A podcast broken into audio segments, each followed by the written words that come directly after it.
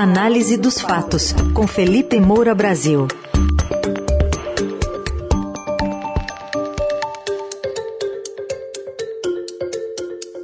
Hoje a gente fala sobre a repercussão né, do presidente da Caixa que caiu após assédio a mulheres e os desdobramentos eleitorais sobre esse assunto. Tudo bem, Felipe Moura Brasil? Bom dia.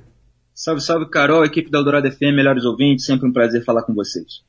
Felipe, a gente está vendo essas investigações avançando com o TCU, com o Ministério Público do Trabalho, eh, até sobre o comando da Caixa, que poderia ter acobertado essas denúncias, um assunto com um potencial explosivo para esse cenário eleitoral. Bolsonaro se destacando, se, tentando se descolar muito, né, o máximo possível desse assunto, não comentou o tema. Mas temos o ex-presidente Lula, que também disse ontem não ser nem procurador nem policial para comentar o caso de Pedro Guimarães, presidente que deixou o cargo ontem. Vamos ouvir um trecho?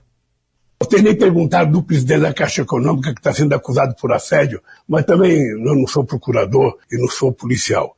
Pois é, está aí a declaração do Lula nessa entrevista, em que ele deu várias outras declarações, algumas das quais eu vou analisar aqui nessa coluna.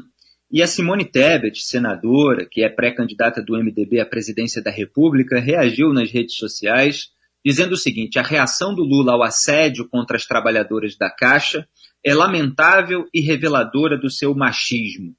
Foi uma declaração importante porque a Simone Tebet, como eu comentei aqui numa coluna que nas plataformas de podcast está com o título O Passado da Petrobras e o Futuro de Simone Tebet.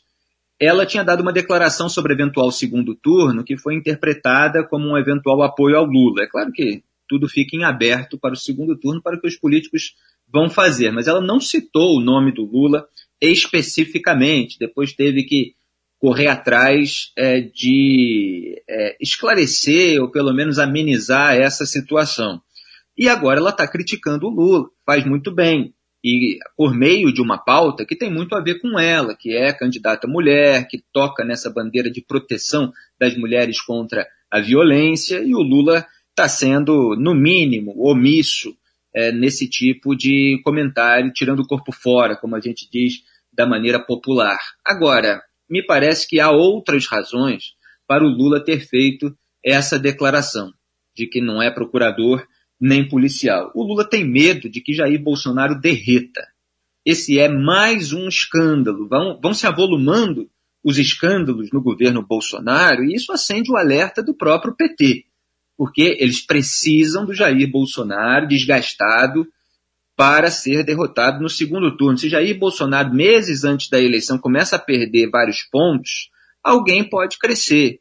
Ciro Gomes, mesmo a Simone Tebet que está lá atrás, é claro que ainda é uma hipótese remota, dada a distância entre Ciro Gomes e Jair Bolsonaro e ainda mais a própria Simone Tebet. Mas o Lula evita, é, às vezes se diz é, de se usa a analogia com tiros, né? É, tiro na perna, tiro na testa, é, embora enfim não seja devidamente apropriada essa analogia mais violenta, mas ele evita o, o tiro na testa político, né? Às vezes é, tudo bem você dar uma estocada ali para é, deixar o candidato sangrando, como se diz no jargão político, é tudo metafórico, tá? Mas na hora em que a coisa aperta, o Lula dá uma protegida no seu próprio adversário. E é, para além disso, o Lula ele tem pavor de avalizar denúncias. Ele e todo o seu grupo político, quer dizer, tem boa parte é, do, do seu grupo, foram alvos é, de muitas denúncias ao longo dos governos do PT, as investigações se estenderam para depois dos mandatos do Lula, da Dilma Rousseff. O Lula não quer ficar do lado é, de procurador, de policial, é, não quer avalizar prisão preventiva. Ele não fez isso no caso do Milton Ribeiro, ex-ministro da Educação, evitou se expor. Certamente teve informação ali do próprio judiciário sobre o que provavelmente iria acontecer. É, e prefere recriminar, porque ele está com perspectiva de poder nesse momento e sabe que virão é, vigilâncias, se ele não desmantelar todos os órgãos de controle e fiscalização ou instrumentalizar, como Jair Bolsonaro está fazendo, sabe que o governo dele, eventual governo, poderá ser alvo desse tipo de denúncia. Então, ele evita qualquer tipo de aval. E ainda há uma terceira razão aí por trás, que poderia ser o fato de o Pedro Guimarães ser genro do Léo Pinheiro, foi o delator no caso do triplex do Guarujá, o é, ex-presidente da OAS, da empreiteira, que reservou e, e reformou imóveis ali é, para o Lula, que aceitava tudo de coração, né, como mostraram as condenações depois anuladas por manobras jurídicas que levaram à prescrição. É, então, o Lula faz uma declaração num caso muito grave de assédio, é, que não dá é, o, o, o, devido valor à, à necessidade é, de se repudiar algo tão absurdo como alguém com cargo de poder usar essa autoridade para constranger mulheres. E aí eu passo para outra declaração do Lula, hum. nessa mesma entrevista, é, que foi quando ele ficou irritado com uma pergunta sobre corrupção e confessou que ele foi informado a respeito de uma operação policial que atingiria o irmão dele. Em 2007, a Polícia Federal fez buscas na casa do Genival Inácio da Silva, o Vavá, irmão do Lula, durante uma investigação sobre corrupção, contrabando, tráfico e jogos de azar. Ele depois veio a morrer, o irmão do Lula, em 2019, mas o Lula, é, boquirroto como ele está, ele acabou soltando que foi informado horas antes dessa operação. Mas são dois aspectos: a irritação dele com a pergunta sobre corrupção e essa informação sobre o vazamento. Vamos ouvir. Lula, eu queria voltar à temática das acusações de corrupção que pesaram sobre você e sobre o PT. No caso, corrupção passiva, lavagem de dinheiro, falsidade ideológica, ocultação de patrimônio, aquilo que ficou conhecido quadrilhão do PT. Você considera que tenha sido traído por tantos dos seus pares, muitos condenados, e que inclusive chegaram a devolver dinheiro aos cofres públicos, ou em que medida o presidente Lula tenha sido talvez negligente com o que se passava no segundo, no terceiro escalão do governo? Deixa eu te dizer uma coisa, ô Paulo. Você é um jornalista competente. Você não sabe o que está acontecendo na tua casa agora, você sabe? Se eu perguntar o que o teu filho está fazendo, você não sabe. Querer que um presidente da República saiba o que acontece no meio de um milhão de pessoas, no nosso governo, a Polícia Federal foi na casa do meu irmão. Eu fiquei sabendo 12 horas antes, porque eu estava na Índia, tinha um fuso horário, e eu falei, não, a Polícia Federal quer lá que vá, que investigue. E depois tem essa desculpa. O problema não é a acusação, o problema é que quando você é canalha e faz a acusação, depois você tem que ter o caráter de pedir desculpa. É, e o Lula fica tão irritadinho quando se fala sobre a corrupção durante os governos do PT, que obviamente aconteceu, e o próprio braço direito do Lula, José Dirceu, está aí condenado em dois processos, né, há décadas de prisão, é 30 anos, outro é 27 anos e um mês, essa última saiu no Superior Tribunal de Justiça o, o Lula fica tão irritadinho que ele fala até do jornalista e da casa do jornalista. Ele, ele rebate de uma maneira é, que é própria de quem tenta intimidar. O senhor não sabe o que está acontecendo na sua casa agora, etc. É, e depois ele fala que você pode fazer acusação, mas depois tem que pedir desculpa e tal. Quer dizer, ele omite que há acusações que apesar de toda a instrumentalização política é, de órgãos, é, apadrinhamento de ministros de cortes superiores no Brasil, elas foram adiante. E elas resultaram em condenações. É, alguns petistas passaram bastante tempo em cana, inclusive, como o próprio Disseu, como João Vacari Neto e outros. É, então, assim, ele cobra desculpas como se tudo tivesse sido uma grande mentira, uma grande conspiração é, contra a, a, turma dele. E aí ele solta essa informação é, sobre o, o vazamento da operação no momento em que é, Jair Bolsonaro é alvo aí de é, uma possível investigação a respeito dele. A investigação é sobre o Milton Ribeiro e o escândalo do MEC, em razão de ter é, recebido, né, supostamente, de acordo com os indícios daquele telefonema do Milton Ribeiro para a filha, uma informação por, é, com a partir de um vazamento policial e teria informado ao ex-ministro da Educação que ocorreu a operação. Então, num cenário de interferências na Polícia Federal, interferências bolsonaristas, o Lula lembra que ele próprio foi informado. Quer dizer, mais um motivo para se comparar, para se equiparar aquilo que acontece. Porque quando a gente fala, e eu falei aqui na coluna, essa coluna não se deixa intimidar por militante petista de rede social, nem colunista petista de imprensa, né, que não aceita que a gente mostre que determinadas coisas aconteceram no governo Lula, que determinados expedientes, táticas, é, o Lula usa e o Bolsonaro também.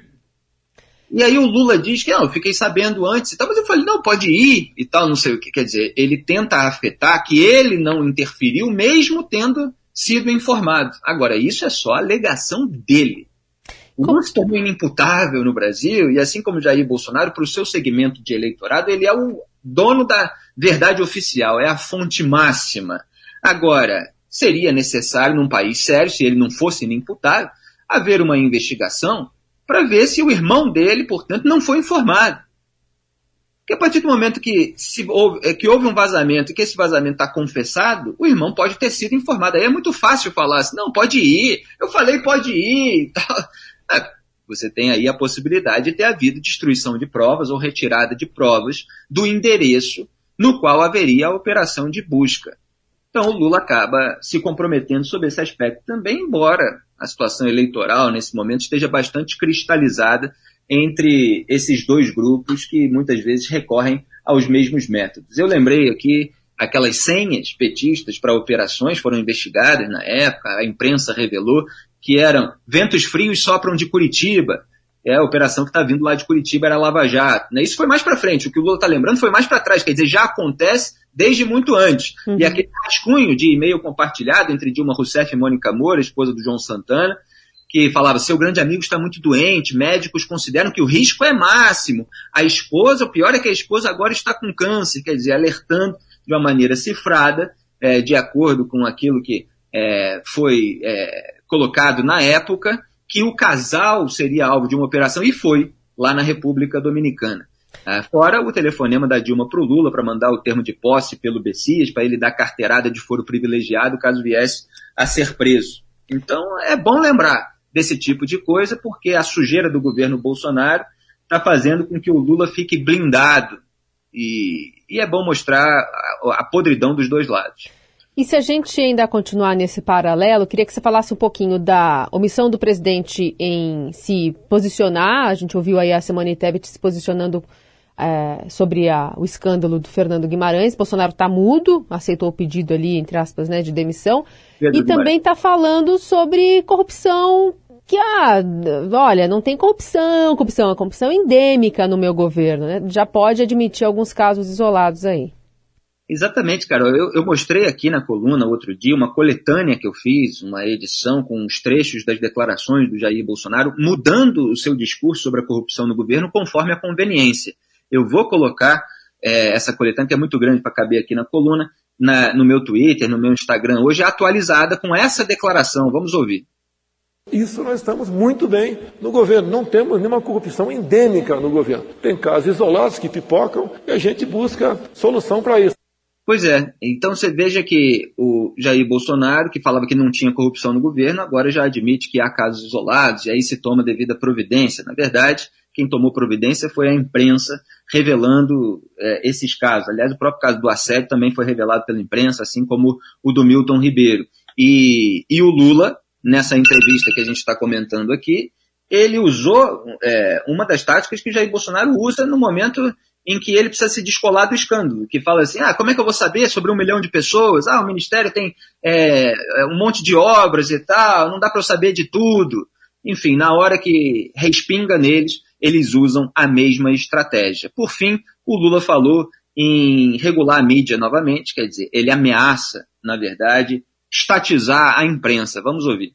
Quando a gente fala de que é preciso democratizar o meio de comunicação, a gente está falando da mídia eletrônica, a gente está falando do rádio, da televisão, a gente está falando que é preciso regular a internet, mas quem vai regular? Olha, vai ser a sociedade brasileira, não vai ser o presidente da República. Nós vamos ter que convocar plenárias, congressos, palestras, e a sociedade vai ter que dizer como é que precisa ser feito para a gente poder democratizar, regular melhor o direito de resposta. Porque a verdade é essa, cara. Nós temos nove famílias que são donas de quase todo o meio de comunicação nesse país. Então é preciso que a gente possa abrir um pouco mais a participação. No jornal e revista, isso é problema do dono, faça o que quiser, escreva o que quiser, mas aquela mídia que é concessão do Estado, é preciso que a gente coloque a sociedade para discutir como é que a gente pode democratizar melhor. Bom, tudo que o Lula quer fazer, ele terceiriza para a sociedade como se fosse um grande democrata que fosse ouvir a população. Quando o petismo fala em sociedade, sociedade civil, ele fala em conselhos que vão ser formados pela própria militância petista, pela companheirada que está em outras entidades que ajudam a legitimar a narrativa petista. Eles já tinham essa, essa ideia desde 2004, o primeiro governo Lula, de formar um Conselho Federal de Jornalismo, foi repudiada por jornalistas na época, o Lula nunca desistiu. E agora, depois é, de todas as investigações, acusações de corrupção, ele é muito ressentido por, pelo fato de a imprensa ter divulgado as informações que apareceram nas investigações. Então ele quer impor a difusão de narrativas petistas em TV e rádio, alegando que são concessões do Estado. Ele quer mais espaço para que se dê as versões é, dele, do grupo político dele.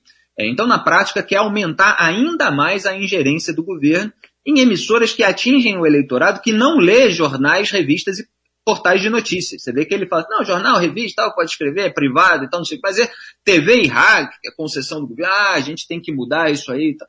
Quer dizer, é um discurso autoritário disfarçado. Ele, ele é malicioso na hora de fazer essa retórica mas ele está, na verdade, ameaçando essas famílias e aí ele coloca para a base dele como se ele fosse um inimigo mortal dessas famílias. Mentira! O Lula conversa com os donos dessas emissoras, a gente sabe dos bastidores do mercado da comunicação e várias dessas conversas, inclusive, foram tornadas públicas. Ele ameaça é, de tomar uma medida é, mais grave, numa forma de legislação, etc., pode não levar isso adiante, mas ao mesmo tempo tenta intimidar para ganhar mais espaço. E aí coloca os colunistas dele, os propagandistas dele, os colunistas que são ex-assessores dele e tal, para ter mais é, comentário favorável, cobertura positiva dele em rádio e TV. Hoje já é muito difícil falar em rádio e TV, eu sei bem, é, sobre o governo de turno. Né? É, e pode ficar ainda mais difícil num eventual é, governo para ele e Bolsonaro sejam muito parecidos nesse aspecto. Felipe Moura Brasil, com a análise dos fatos aqui no Jornal Dourado, a partir das sete e meia amanhã, volta a falar conosco aqui. Obrigada, Felipe. Muito obrigado a todos, um grande abraço, tchau.